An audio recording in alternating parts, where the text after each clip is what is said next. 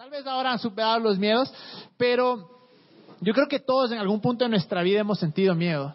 Y más allá, muchas veces tememos a las cosas, tenemos algún tipo de miedo, pero simplemente no, hemos, eh, no nos hemos dado cuenta.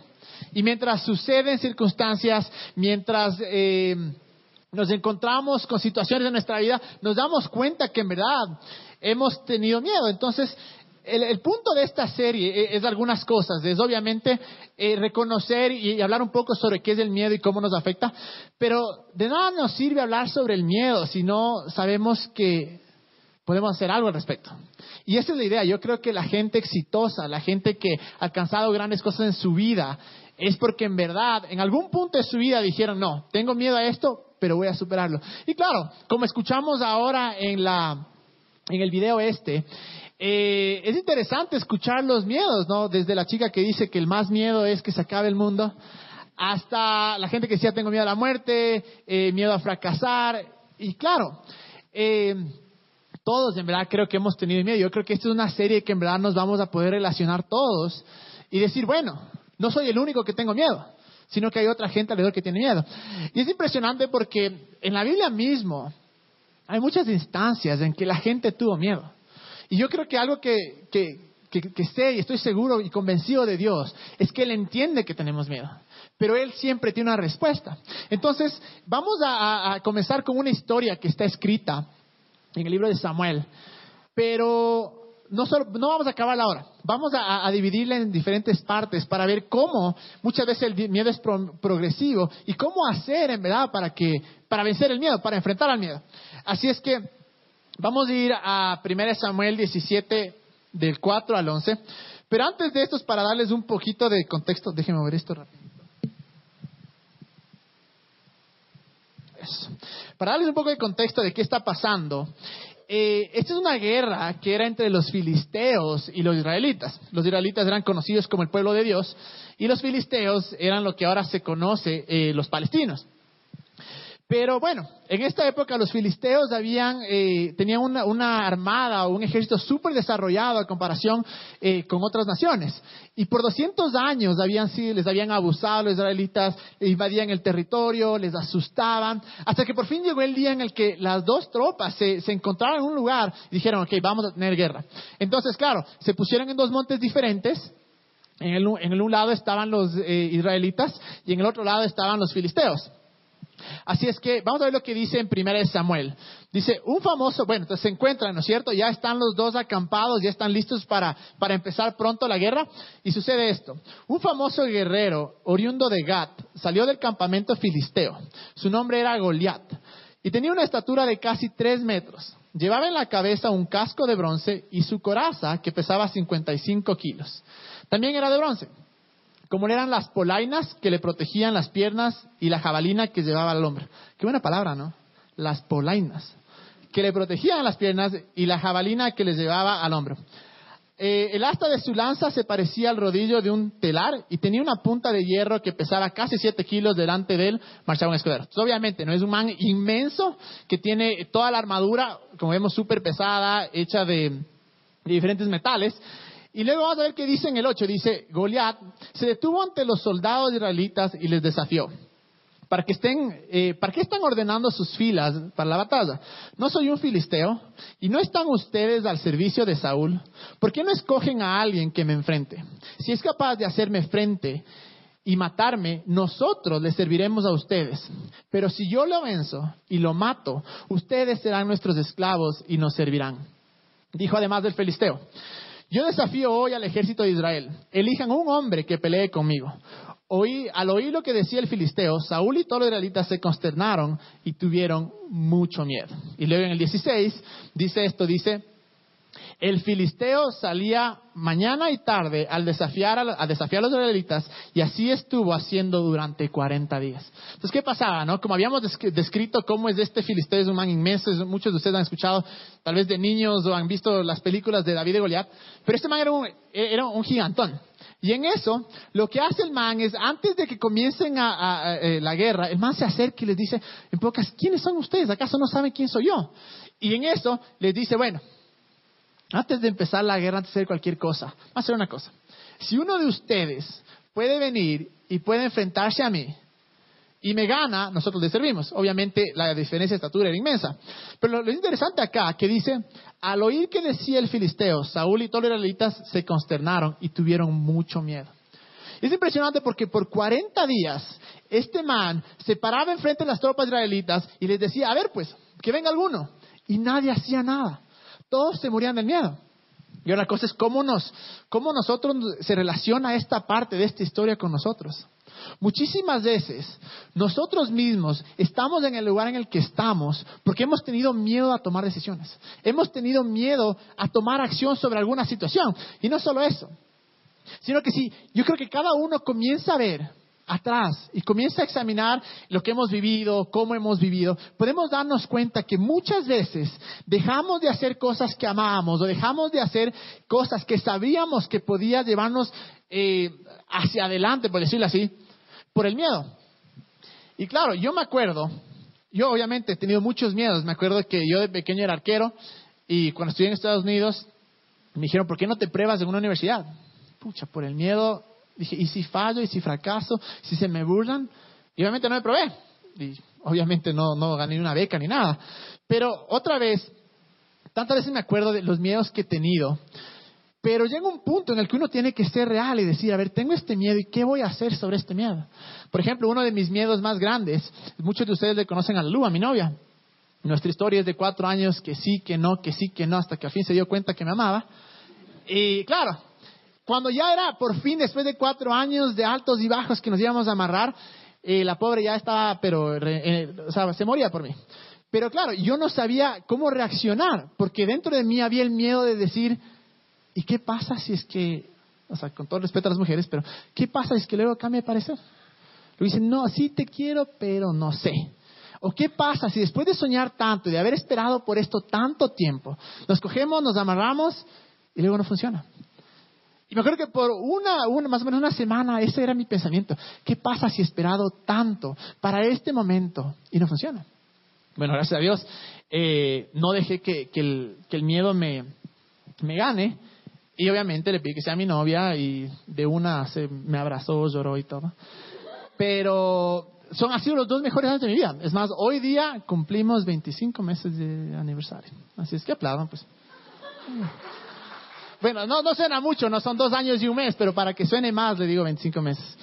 La cosa es que, bueno, y, es tan triste muchas veces saber y conocer a gente que por el miedo de cosas mínimas, o tal vez cosas inmensas, no han llegado a ser lo que, lo, lo, que quieren ser. Y Dios yo creo que nos ha dado tantos dones, tantos talentos, pero no los usamos simplemente por el miedo a fallar o simplemente porque tenemos miedo a qué dirá la gente. ¿Qué pasará si es que yo creo que tengo un talento tan grande, tan espectacular, pero si la gente no cree eso? Si es que yo tengo un sueño tan grande y luego trato de seguir este sueño y si fallo? Y mucha gente vive frustrada y, no disfrutan obviamente la vida porque no están haciendo lo que saben que tienen que hacer. No están siguiendo su corazón, no están siguiendo sus sueños porque saben o que, el miedo es más grande del, resultado que se puede obtener si que solo vencemos los miedos. Yo les digo, eh, me encuentro con gente a cada rato y me doy cuenta que es tan fácil muchas veces que, que el miedo nos gobierne. Que el miedo sea el que toma la decisión, que el miedo sea el que dicta nuestras vidas. Y si somos un poco honestos, porque claro, como siempre vamos de acá, la idea es ser honestos y reales con todos, pero con nosotros mismos también. Y cuando comenzamos a ver nuestra vida, ¿en dónde podríamos estar? Muchas veces no estamos allá porque simplemente hemos tenido miedo. Y no solo eso, sino que cuando uno tiene miedo, comienza a tomar decisiones equivocadas. Comienza a hacer decisiones al apuro. Y muchas veces, por no tomar la decisión correcta o por no atrevernos a decir, bueno, tengo miedo, pero no importa, igual lo voy a hacer, igual lo voy a intentar. Eso poco a poco nos ha robado de nuestro futuro. Y tal vez vemos 5, 10 años atrás que soñábamos en algo, que, que tal vez es que nos vemos, es que nuestro, nuestra misma persona hace 10 años nos viera cómo somos ahora, tal vez impactaría y diría, ¿cómo te convertiste en esto? ¿O cómo llegaste a este punto cuando hace 10, 10, 5 años soñábamos en cosas grandes, pero en algún punto de nuestra vida nos encontramos con una barrera de miedo, del temor, y decidimos o no seguir adelante, o decidimos simplemente tomar malas decisiones? Es por eso que una de las cosas principales antes de ir más allá es que hay tanta gente que habla sobre el temor de Dios. Y dice, bueno, a Dios tienes que temerle. Pero sí, en verdad, cuando Jesús citó ese versículo del Antiguo Testamento, lo dijo, cambió la palabra de temor por adoración. Y la palabra temor en la Biblia, a Dios, significa honra, reverencia, que, te asombres de lo bueno que es Él. Pero muchas veces por el miedo de Él, por, por, esto que se ha mal interpretado, que es el temor de Dios, que es tenerle miedo a Dios, que yo no hago esto porque Dios me va a hacer algo. Yo no peco porque Dios me va a hacer algo. O yo no sigo mi sueño porque como no es lo que Dios quiere para mí, no ha de ser. Entonces tenemos miedo a esto. Y claro, Pasamos toda nuestra vida soñando con lo que qué hermoso fuera si algún día, o qué hermoso hubiera sido si algún día llegáramos a este punto. Pero lamentablemente nos encontramos con esta barrera del temor. Y es mucho, la salida más fácil es decir, no, no intento. Simplemente no va a suceder. Porque claro, toma esfuerzo, toma eh, a veces lágrimas, eh, toma a veces eh, que fallemos. Pero la salida más fácil muchas veces es decir, bueno, no lo voy a intentar. Y les digo una vez más, tanta gente conocida que tenía un sueño de irse a vivir a otro país, tenía un sueño de empezar una empresa, de empezar alguna cosa, de probarse en algún equipo de fútbol o, de ser cantantes, pero simplemente por el miedo a fracasar, no alcanzaron. Pero ahora, obviamente, eh, es impresionante porque a través de la vida, mientras más vivimos, mientras más experiencia adquirimos, al mismo tiempo adquirimos más miedos. Hay un estudio que dice que cuando los bebés, o sea, cuando nosotros nacimos, cuando los bebés nacen, había dos, nacemos con dos tipos de miedo. Y el uno es a caerse por alguna razón, o sea, no sé, no, pero es un estudio que se hizo. Y la otra es a los sonidos eh, altos. Ni se han dado cuenta que es que tienen algún sobrino, algún, yo, yo, yo, he aprendido esto, pero tienes algún sobrino conoces algún bebé chiquito y, hola, pucha, se pone a chillar porque tienen miedo a los sonidos altos. Pero claro, cuando son bebés tienen dos miedos. Y mientras vamos creciendo, vamos desarrollando o adquiriendo diferentes miedos. Por ejemplo, si hizo un estudio, se, cogió, creo que eran a 500 adultos, y se le hizo un estudio, y de diferentes edades, ¿no? Adultos de diferentes edades, y se llegó a la conclusión de que el adulto promedio tiene más o menos 700 miedos, mínimo. O sea, quiere decir, y claro, ahorita decimos, pucha, tienes miedo, ¿qué va? Pero día tras día, cuando vivimos, la cosa es que si es que este, este, este, es, este es un estudio verídico de 700, más de 700 miedos. Significa que en el transcurso de nuestra vida aprendimos 698 nuevos miedos. De alguna manera nuestras experiencias, o ni siquiera necesariamente nuestra experiencia, sino nuestros pensamientos, nos han llevado a tener 698 miedos más. Y es por eso que muchas veces los niños, hay un estudio también dice que los niños se ríen muchísimas más veces al día que los adultos. Porque los niños de cierta manera aprenden a disfrutar la vida. Pero nosotros por diferentes miedos hemos, nos hemos olvidado por el miedo de que voy a fracasar, de que tengo que tener cierto trabajo estable y que no puedo disfrutar tanto porque no puedo gastarme, porque y, tantas cosas que nos han llevado a que nosotros mismos nos limitemos de disfrutar la vida.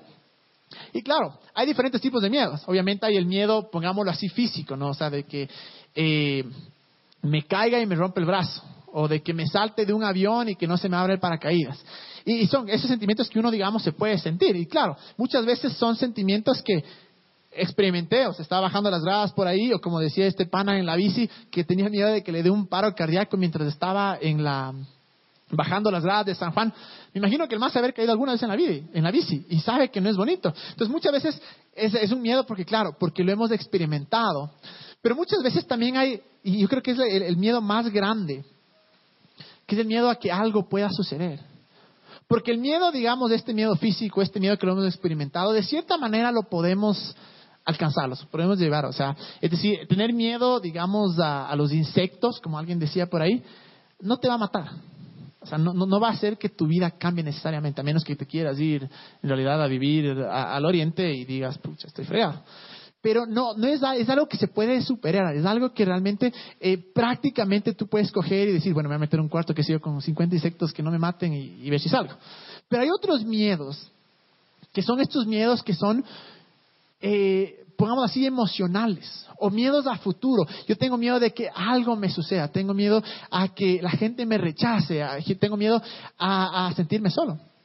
Pero lo, lo, impresionante de esto es que son muchas veces estos miedos, son solo ideas de nuestra cabeza que ni siquiera las hemos experimentado, sino que solo nos imaginamos lo que podría ser, o nos imaginamos lo mal que nos podríamos sentir. Y claro, el miedo en verdad es una respuesta emocional, es decir, comienza en nuestra mente, comenzamos nosotros a, de cierta manera, comenzamos, porque muchas veces vivimos dos vidas, la vida que vivimos físicamente y la vida que vivimos en nuestra mente. Y claro, muchas veces la vida de nuestra mente hace tanta influencia sobre nuestra vida física que ahí es donde entran los sentimientos, porque todos los sentimientos que tenemos nacen de un pensamiento. Y ese pensamiento, cuando lo creemos tanto, se convierte en una emoción y esa emoción nos lleva a tomar decisiones. Entonces, muchas veces este miedo es algo que yo me metí en la cabeza de que me va a suceder, o de que no me va a suceder, o de algo que me puede pasar. Y, y ese pensamiento ha dominado tanto mi mente que en verdad comienzo a sentirlo de esa manera. Es por eso que yo creo que el estrés viene de ahí. El estrés viene de que pensamos que algo malo va a suceder. Que no vamos a terminar el trabajo a tiempo, que no vamos a sacar buenas notas, que me voy a quedar soltero, qué sé yo. Y comenzamos a pensar y a pensar y a pensar. Y de ahí viene el estrés. Que si alguien está enfermo, es que. Y, el estrés viene, ¿por qué? Porque el miedo del reporte que nos van a dar. Y de ahí nace. Pero todo en realidad lo que sale es de nuestra mente. Y es por eso, porque vivimos en nuestra mente. Y si nosotros vivimos en nuestra mente, pero no lo hemos experimentado, pero no sucede así, significa que es una mentira.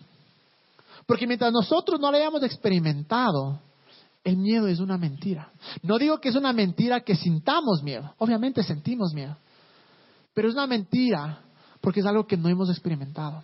Es algo a futuro por lo que tememos. Es algo a futuro que es lo que nos está reteniendo o deteniendo de, de, de, de tomar ciertas acciones. Pensamos que no vamos a, a, ser exitosos, pensamos que tal vez la gente no nos va a querer, que si emprendo un negocio voy a fracasar o me voy a quedar en la ruina.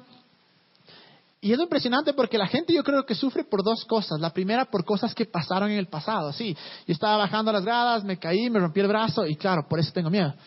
Pero el miedo más grande muchas veces es por el que pensamos que va a suceder. Cosas que todavía ni siquiera han sucedido. Y lo impresionante es que, y, si, podemos eh, eh, ver un poco nuestra vida, ver un poco todas las veces que nosotros nos, nos estresamos, podemos ver que la mayoría de cosas por las que me preocupé o la mayoría de cosas por las que tuve miedo nunca sucedieron. Nosotros nos creamos como este, este mundo paralelo en nuestra mente, donde pensamos que ya, este es el final y esto va a suceder. Y por eso muchas veces ni podemos dormir, por eso muchas veces no podemos ni siquiera disfrutar nada, porque es evidente cuando alguien le ve a alguien que tiene un temor. Es evidente. Y una vez más, ese temor es la raíz que sale de nuestra cabeza, de una ilusión o de un pensamiento que nosotros nos creamos. Y sí, hay, de acuerdo, Tal vez alguien dice, bueno, yo tengo miedo a, cierta cosa porque lo viví, porque experimenté, experimenté la muerte de un familiar, experimenté lo que es quedarme en la calle, de acuerdo. Entiendo, ese sí es, es, un miedo que lo podemos vivir. Pero una vez más, la mayoría de miedos ha comenzado en nuestra mente. ¿Qué pasa si es que fallo? Si me encanta cantar, ¿qué pasa si es que canto y la gente se burla? ¿Qué pasa si es que me declaro a esta man y la mamá me dice que no? Y ese es el miedo que en nuestra mente poco a poco, porque de alguna manera, la manera que yo creo que funciona nuestro cerebro es siempre toma la salida fácil. ¿Y cuál es la salida fácil? No resistir ese pensamiento y decir, no, va a estar bien, va a estar bien. O muchas veces es el, no quiero desilusionarme. ¿Cuántas veces he escuchado esta frase de que prefiero no ilusionarme? ¿Por qué? Porque tenemos miedo a desilusionarnos. Tenemos miedo a que las cosas no salgan como pensamos. Y por esa estúpida razón, no, somos lo que podríamos ser. No alcanzamos lo que podríamos alcanzar, porque en realidad estamos estancados en este lugar en el que nuestra mente está estancada, porque pensamos que algo malo va a pasar. Pensamos que algo eh, malo va a suceder. Pero si nosotros comenzamos a ver al miedo como lo que es, mentiroso. Mentiroso. Yo tengo miedo a fracasar y quiero superarlo. ¿Pero por qué es mentiroso? Porque todavía no he fracasado. ¿Y qué pasa si fracaso? Intento de nuevo. Pero es súper fácil decirlo, pero es mucho más difícil comprenderlo en nuestra mente. Es por eso que la Biblia nos dice en Romanos que renovemos nuestra mente, que cada vez, porque toda nuestra vida, todas nuestras acciones salen de nuestra mente. De lo que comenzó como un pensamiento enano, y comencé a meditar en ese pensamiento, a meditar. Me acuerdo clarito cuando yo era enano, y había la guerra del Cenepa. Me acuerdo que pasaban unas propagandas para que desactiven los campos minados. Y me acuerdo que había un niño que lamentablemente este chico había pisado en un campo minado y tenía unos 8 o 9 años, pero perdió la pierna y caminaba con, con prótesis. Y claro, yo aquí en Quito no estaba cerca de donde estaban las minas, nunca había estado, había experimentado nada de esto, pero esa propaganda entró en mi mente. Y entró en mi mente tan profundo que me acuerdo que como dos días no pude dormir, porque solo imaginaba en el que íbamos de paseo con mis papis, nos quedábamos parados en pleno terreno y era lleno de minas. O sea, era hasta, o sea, qué imaginación, ¿no? Pero ese, ese pensamiento, yo me acuerdo que sudaba y sufría, porque me veía, me veía saliendo del carro, subiéndome al techo y decir, bueno, ya, perdí las piernas, ya, ¿qué puedo hacer? Y casi lloraba, y casi, o sea, les digo, era una, era una fobia horrible, y claro, alguien me decía, no, es que en tu vida pasada tú perdiste una pierna. Entonces, pucha, obviamente me traumó más, pues. Pero hasta que un día, claro, uno comienza a hacer real y dice, él no es mentiroso, porque nunca estaba ahí. Nunca estaba ahí. Ni siquiera suceden las cosas y ya pensamos y ya dejamos que eso nos detenga. Y, como les decía, yo creo que Dios se identifica tanto con nosotros con esto, en el sentido en el que Él sabe. Hace, un par de semanas leímos de este versículo que dice que tenemos un Salvador que se identifica con nuestras debilidades, es decir, que sabe lo que pasamos, sabe lo que vivimos. Él ha visto la historia de la humanidad a través de los años y ha visto cuáles son nuestros miedos, cuáles son nuestras debilidades. Y es por esa razón que esta frase, no temas o no tengas miedo o no tengas temor, está referenciada en la Biblia más de 100 veces. Si hay esta frase más de 100 veces en la Biblia, es porque yo creo que Dios realmente trataba de decirnos algo. Si ves tras vez dice, no tengas miedo, no tengas temor, eh, no temas, es porque en verdad yo creo que Dios trataba de decirnos algo, trataba de decirle, brother, chilea, no tengas miedo, tranquilo.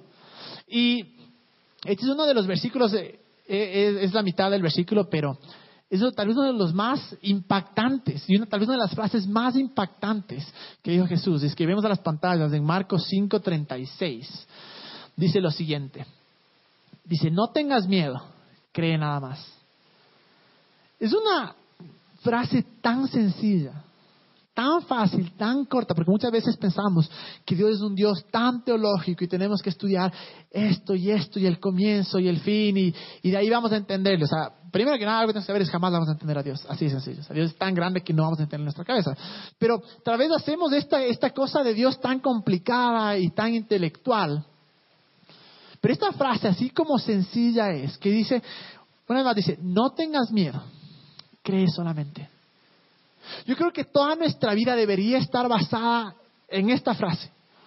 Que Jesús le dice, no tengas miedo, cree solamente. Y si nosotros aprendiéramos a escuchar esa frase cada vez que algún miedo tenemos o que algún temor se, nos viene, y si escucháramos lo que dice Jesús, no temas, cree solamente. Porque estoy convencido que el estrés es el resultado del temor que no va a suceder, que me va a pasar algo malo, que no voy a llegar al fin de mes eh, con dinero, que me voy a casar pobre, que no me voy a casar, que mi negocio va a fracasar, que me va a ir pésimo en la universidad, qué sé yo. Y si es que, vamos a, vamos a leer un poco más de, ya les digo, hay, más de 100 versículos, referencias al temor, pero quiero leerles un poco de, de, lo, que, de lo que Dios ha escrito acá y que nos dice, no temas. Si vamos a Josué 1.9 dice lo siguiente, dice, escucha lo que te mando, esfuérzate y sé valiente. No temas ni desmayes, que yo soy el Señor tu Dios y estaré contigo por donde quiera que vayas.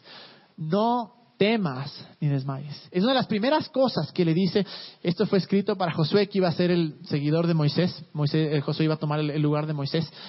Y claro, para era imposible. O sea, e, e, e, este man ha sido un man tan duro que cómo voy a cumplir o a seguir los pasos. Pero las primeras cosas que Dios le dice de esto, le dice, no temas ni desmayes. Pero no solo queda ahí, sino que le dice una razón. Dice, porque yo estaré contigo por donde quiera que tú vayas.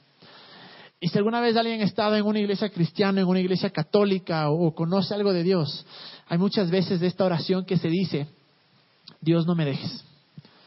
Dios, estate conmigo. Dios, que donde yo vaya, tú vayas. Lo que estamos haciendo es decir, Dios, no creo lo que tú dices. Porque aquí claramente, y muchas veces en la Biblia, en el Nuevo Testamento, en Hebreos, Jesús lo dijo, dice, estaré contigo donde quiera que tú vayas. Y muchas veces esa es la clave del, del, o el principio de cómo romper los miedos. Saber que Dios está conmigo que va donde quiera que yo vaya, que sabe lo que yo estoy pasando y entiende mi situación, pero aún así Él dice, yo tengo la respuesta final. Y a veces nos da miedo el futuro y lo que, lo que puede traer. Pero lo increíble de confiar en Dios es justo esto que hemos leído, es saber y estar eh, tener esa certeza en nuestro corazón de que Él está con nosotros, de que no hay absolutamente nada que nos vaya a separar de Él. Muchas veces sí, nosotros nos alejamos de Él, decimos, Dios, no quiero saber nada de ti, pero eso no significa que Él no está con nosotros y que Él nos siga tratando de ganar nuestro corazón. Él no se aparta de nosotros, Él no nos deja, no es que, bueno, pecaste, fregado. No, Él está ahí aún en nuestros peores momentos. Y cuando entendemos que que Él es un Padre bueno, que nos ama y que no hay nada por qué temer, porque Él está de nuestro lado. Y no solo eso, sino que Él tiene el futuro en sus manos, Él tiene la última palabra. Hay esta frase que dice, eh, para todo hay solución, menos para la muerte, ¿no es cierto? Y claro, es una frase que decimos siempre, pero que vino Jesús dijo, ah, sí, bueno, aquí está, resucitó. Hasta para la muerte tuvo solución. Y eso es lo espectacular de Dios, que para todo hay solución con Él. Con Él siempre hay esperanza. Con Él cuando nosotros decidimos de cierta manera dejar de lado el temor. Y miren cómo se deja, a esta parte me, encanta porque esta es una de las principales eh, formas, pongámoslo así, de cómo dejar que el temor no nos gobierne. Y si vamos a Juan, 1 eh, Juan 4, 18, dice esto. Ahora, eh, para entender un poquito de, quién era Juan, Juan era el discípulo, me parece que era el menor, fue el único que no le asesinaron, eh, él murió por causas naturales, y era conocido como el discípulo amado. Y escribe estas cartas, escribe ya al final de sus años, y obviamente eh, es obvio que al final de tus años, cuando has ganado más experiencia, cuando has vivido tanto, es cuando más sabio eres. Y él comienza a escribir esta carta, y miren lo que dice acá, dice, 1 Juan 4, 18, dice, sino que el amor perfecto echa fuera el temor. El que teme espera el castigo. Así que no ha sido perfeccionado en el amor. ¿A qué se refiere? Al castigo de Dios. Miren esto, el que teme espera el castigo, así que no ha sido perfeccionado en el amor. Solo de que ya van a seguir, pero solo en esa parte, imagínense lo, impresionante que es esta, esta frase. Cuando tememos de lo que, que Dios nos va a castigar, de que Dios nos va a decir, ahora sí te fregaste, no hemos sido perfeccionados en el amor. Porque dice acá, porque el que teme no ha sido perfeccionado en el amor. ¿En qué amor? En el amor de Dios. Y si seguimos leyendo, dice esto, dice, eh, bueno, el siguiente dice, Dios es amor y no le amamos porque eh, porque el amor, nosotros le amamos porque Él nos amó primero. Pero justo antes dice incluso para que tengan confianza en el día del juicio, en el, en, el fin de los tiempos. Y si entendemos esta parte acá, si lo que Juan dice es cierto, si, si creemos esto, de que la manera para nosotros poder eh, dejar de temer es ser perfeccionados en el amor. ¿Y qué es lo que nos dice el amor? Todo va a estar bien. Yo estoy de tu lado. Yo tengo la última palabra. Es por eso que muchas veces el temor más grande que tenemos y la razón por la cual hemos hablado de esto es por qué hacemos, dejamos de hacer las cosas, es por lo que Dios me puede hacer. Pero aquí es tan claro como dice que el que teme es porque teme castigo, es porque no ha sido perfeccionado en el amor. Y es algo que tenemos que saber, el miedo no viene de Dios. El temor no viene de Dios, desde la creación Dios no nos creó con temor. Pero es algo que viene en contra de nosotros para destruirnos poco a poco, para no alcanzar lo que tenemos que ser, para no alcanzar para lo que hemos sido creados. Y de repente esas emociones que comenzaron una vez más en mi cabeza comienzan a gobernar mi vida y comienzo a actuar de cierta manera. ¿Por qué? Por miedo. Obviamente hay que ser sabios, ¿no? O sea, tampoco decir, bueno, yo no tengo miedo a lanzarme del quinto piso, obviamente no.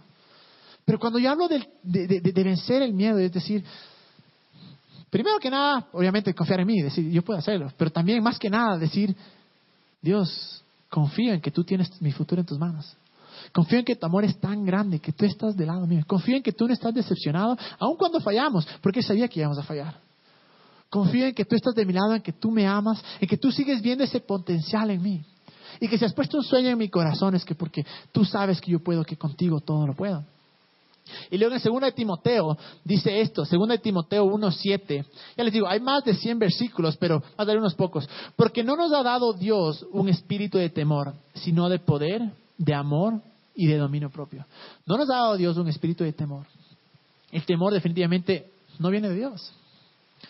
Y cuando volvemos a esa historia que leímos al comienzo, de cómo se ponen los filisteos y van a pelear con Israel y viene este man que se llama Goliat y comienza a amenazarles, comienza a asustarles. ¿Qué es lo que pasaba? Por 40 días, imagínense, por 40 días el mismo man venía y hacía y hacía. Nadie se le paró, nadie le lanzó un flechazo, qué sé yo. O con que sea, mientras el man era hecho el, macho ahí, cojan entre cinco piedrazos, martillazos, qué sé yo. Pero tal miedo tenían que dejaron que por 40 días esas emociones les gobiernen. Y tal vez eran 40 días, y para muchos de nosotros tal vez han sido años. Tal vez han sido meses de dejar que esas emociones que nos llevan al temor nos gobiernen. Y una vez más, o nos han dejado estancados, o nos han alejado del propósito que tenemos o del sueño que tenemos. Porque cuando yo cuando hablamos aquí del sueño, de seguir tus sueños, no solo seguimos, decimos, bueno, cualquier sueño que tengas, no. Pero hablamos del sueño que Dios ha puesto en nuestro corazón, por el propósito por el que fuimos creados, por el propósito por lo que venimos acá. Y obviamente es algo que amamos, algo que va a salir de nuestro corazón, que vamos a disfrutar. Y por 40 días, esto vamos a ver la semana siguiente cómo continúa la historia, pero por 40 días nadie se atrevió a decirle a este man. Y muchas veces, por años, semanas y meses, no nos atrevemos nosotros a ponernos de pie y decir, no voy a dejar que el, que el miedo me gobierne. Y como les decía, obviamente que Dios entiende. Dios sabe por lo que pasamos. Pero aún así muchas veces nos dice, anda y anda. Sigue ese sueño. Yo estoy contigo. No temas. Y si vamos a, a, Salmo 56, 3, es otro versículo bastante corto también. Y dice esto, dice, cuando siento miedo, pongo en ti mi confianza, hablando de Dios. Cuando siento miedo. Y tal vez este es el primer paso de poder decir, cuando tenga miedo, cuando tenga incertidumbre del futuro, cuando no sepa lo que va a suceder, cuando no sepa qué es lo que se me viene, o tenga miedo a fallar, porque ya les digo, es impresionante la cantidad de miedo que tenemos día a día a día. Pero cuando sucedan esto, lo primero que podemos hacer es, así sencillo, decir, bueno, el miedo es mentiroso, pero poner, la confianza en poner nuestra confianza en Dios. Porque muchas veces el miedo nos roba de quién podemos ser realmente. Una vez más, yo creo que el lugar tal vez más lleno de riqueza del, mundo está en el cementerio. ¿Y a qué me refiero? En el cementerio estoy seguro de que hay ideas que nunca se realizaron, sueños que nunca se cumplieron, tal vez ideas tecnológicas espectaculares que nadie lo alcanzó. ¿Por qué? Porque tal vez el temor les detuvo. Tal vez dijeron es una idea chévere, pero voy a fracasar. Es una idea espectacular, pero que alguien más lo haga porque yo tengo miedo de que la gente se burle de mí. Y ese miedo tantas veces nos roba del futuro y seguimos en el mismo trabajo por años y años y años y no nos atrevemos a abrir nuestro propio negocio por miedo. O no, seguimos con la misma persona años y años y ha sido una desgracia, nos ha cuerneado, nos trata pésimo, no nos valora, pero por miedo a estar solo no tomamos decisiones. Nos roba realmente el futuro. Porque lo que hace el miedo es, nos afecta en el presente pensando que algo nos va a pasar en el futuro. Y muchas veces nuestras decisiones, porque son de temor, nos llevan justo a ese, miedo en el que tanto no queríamos que suceda. Porque la cosa es esta, vino Dios y dice la Biblia que nos ha puesto a todos la medida de fe. Es decir, todos tenemos una medida de fe. El miedo es lo contrario. La fe que te dice, todo va a estar bien, si es posible, si se puede hacer, tú lo vas a alcanzar. El temor, por otra parte, viene y te dice, no, vas a fracasar. La gente se va a hablar de ti, te vas a quedar solo. Es imposible, no puedes. Y el temor y, la fe son cosas que obviamente se chocan. La fe nos lleva hacia adelante, es decir, puedo hacerlo porque Dios está conmigo, porque Dios está de mi lado, porque Dios me ama. El temor me retiene. Y esperar que algún día, y ese, ese es el otro punto, que muchas veces nosotros pensamos, que algún día el temor se va a ir. Que si yo no hago nada, algún día el temor se va a ir. Y sí, eventualmente a veces sucede, a veces sucede que nuestras experiencias y, poco a poco hemos cambiado de, mentalidad y hemos llegado al punto en el que sí, ya el temor se fue de ciertas cosas. Pero no siempre sucede. Muchos de nosotros, tal vez, y ojalá que no sea así, vamos a, llegar a la tumba lleno de miedos y de sueños no alcanzados y de gente que no pudimos ayudar y de gente que no pudimos impactar o como alguien decía ahí, y no vamos a trascender por miedo. Por miedo a no alcanzarlo, por miedo a no lograrlo. Y comenzamos nosotros, porque sí, uno puede tranquilamente planear el mañana. Podemos planear lo que se nos viene la siguiente semana, la siguiente mes, tener planes para el siguiente año, pero lo que no podemos hacer es vivir en el mañana. Y al nosotros vivir en el temor, estamos de nuestra mente viviendo en el mañana, en algo que ni siquiera sabemos que va a suceder, pero en nuestro cerebro ya es una realidad. Y cuando nuestro cerebro dice, cerebro, dice, es una realidad, nuestro cuerpo actúa como que fuera una realidad. Y es ahí donde viene el miedo. Una vez más, podemos tranquilamente planear el mañana y deberíamos hacerlo. Pero cuando vivimos en el mañana, cuando vivimos en ese temor de algo que no ha sucedido, ahí es cuando nuestra vida comienza realmente a, llenarse y a, abrumarse del miedo. Y el, como les decía, el, miedo en la parte física, pongamos así, de cierta forma es, es, conveniente. Es decir, tengo miedo de lanzarme al quinto piso, claro, porque sé que me puedo morir. Pero el miedo es algo que nosotros jamás debamos dejar que nos gobierne. Nosotros deberíamos ser mm, eh, amos del miedo. Y es súper fácil, yo sé que es súper fácil coger y decir, em, bueno, ya no voy a temer. Sería hermoso que un día yo diga, ya no temo ahora, punto y nunca más tenemos. Pero lamentablemente no es así. Porque nuestra mente ha sido programada por nosotros, por nuestras experiencias, porque hemos escuchado de tal manera que hay que hackear nuestra mente, que hay que romper ese código y poco a poco comenzar a decir, bueno, no va a pasar nada, va a estar todo bien. Si fracaso, fracaso, tengo otra oportunidad. Si me dice que no, me dice que no, pues me consigo otra. Si es que me botan del trabajo, o si es que me abro mi negocio y me quedo en bancarrota, no importa, puedo volver a empezar pero comenzar a decodificar nuestra mente, comenzar a hackearle y a decir, sí puedes, sí puedes, sí puedes. Obviamente toma tiempo. Pero es lo que queremos hacer en esta serie. Queremos hacer que después de esta serie, poco a poco, tomemos ese pequeño paso que nos diga, sí puedo, voy a vencer el miedo. Voy a vencer el miedo. Las siguientes tres semanas vamos a hablar con respecto a eso. Pero mientras nosotros eh, no entendamos esto del miedo. No entendamos que el gobierno muchas veces nos gobierna más de lo que nosotros creamos y que empieza en nuestra, en nuestra mente. Eso nos va a prevenir de ser exitosos, de ser feliz, de ir a través de nuestros sueños. Y miren una vez más algo que dice aquí en la Biblia, dice en Salmos 23. Dice, aun si voy por valles tenebrosos, una versión dice valles de muertes, no temo peligro alguno, porque tú estás a mi lado hablando de Dios. Tu vara de pastor me reconforta. Aún si voy por valles tenebrosos o de muerte, no temo peligro alguno, porque tú estás de mi lado. Esa debe ser nuestra base. Y esa debe ser nuestra, nuestro punto de partida para poder vencer el miedo. Él está de nuestro lado. Obviamente hay cosas prácticas que podemos hacer. Pero si no estamos confiados 100% de que Dios está de nuestro lado, vamos a temer. Porque como ya hemos leído, el perfecto amor echa fuera el temor. Y vamos a leer un versículo más, que está en Isaías 41.10, y con esto termino. Y dice esto, y voy a pedirle a Sami que venga. Dice, así que no temas, porque yo estoy contigo. No te angusties, porque yo soy tu Dios. Te fortaleceré y te ayudaré, te sostendré con mi diestra victoriosa. Así que no temas, no temas porque yo estoy contigo. No te angusties, no te afanes, porque yo soy tu Dios. Porque te fortaleceré, porque te ayudaré, porque en los momentos más difíciles podemos saber que Dios está con nosotros. Y esa es una de, las cosas más importantes, la manera en la que yo le veo a Dios o la imagen que yo tengo de Dios va a determinar cómo yo veo mi vida. Si una vez más creo que es Dios el que trae castigos, si yo creo que es Dios el que, el que me está poniendo estas pruebas, o creo que es Dios el que me está metiendo este miedo, obviamente no voy a confiar en Él. Pero si leemos lo que dice ahí, dice, yo te ayudaré, yo estaré de tu lado. y somos jóvenes, tal vez el más viejo acá tenga 33, 34 años. No creo que sea el menos viejo, yo tengo 30, pero creo en verdad que estamos jóvenes. Tenemos mucho por delante.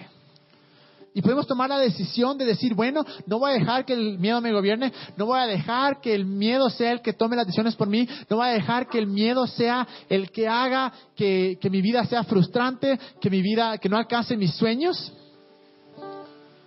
sino que va a ser otra cosa. Voy a ser yo el que gobierna el miedo. Yo voy a ser yo el que, con Dios, porque Él está de mi lado y porque confío tanto en su amor, voy a ser que los dos salgamos adelante. Qué feo sería que el día de mañana, cuando muramos y esté, esté la gente alrededor de nuestro funeral, tenga palabras de sí, sí, era una persona chévere y ya. Y que nadie pueda decir, fuimos impactados por esta persona esta persona hizo algo tan grande y en verdad disfrutó la vida. Tenemos, este, estamos tal vez en el comienzo de nuestra vida. Y queremos animarles a que, en verdad, que el miedo no sea el que nos gobierna. Que ninguna decisión tomada en nuestra vida sea por temor, sino que sea basada en el amor. Les voy a pedir que todos se pongan de pie por un momento. Y, y quiero en verdad que seamos honestos.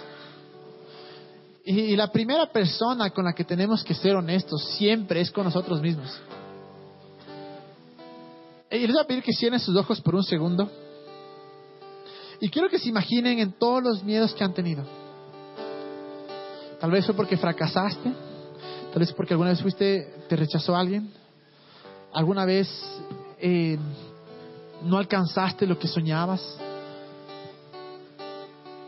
Y eso te ha llevado a que no sigas adelante. Ha llegado a que tus planes cambien, que tus sueños, que tus metas cambien.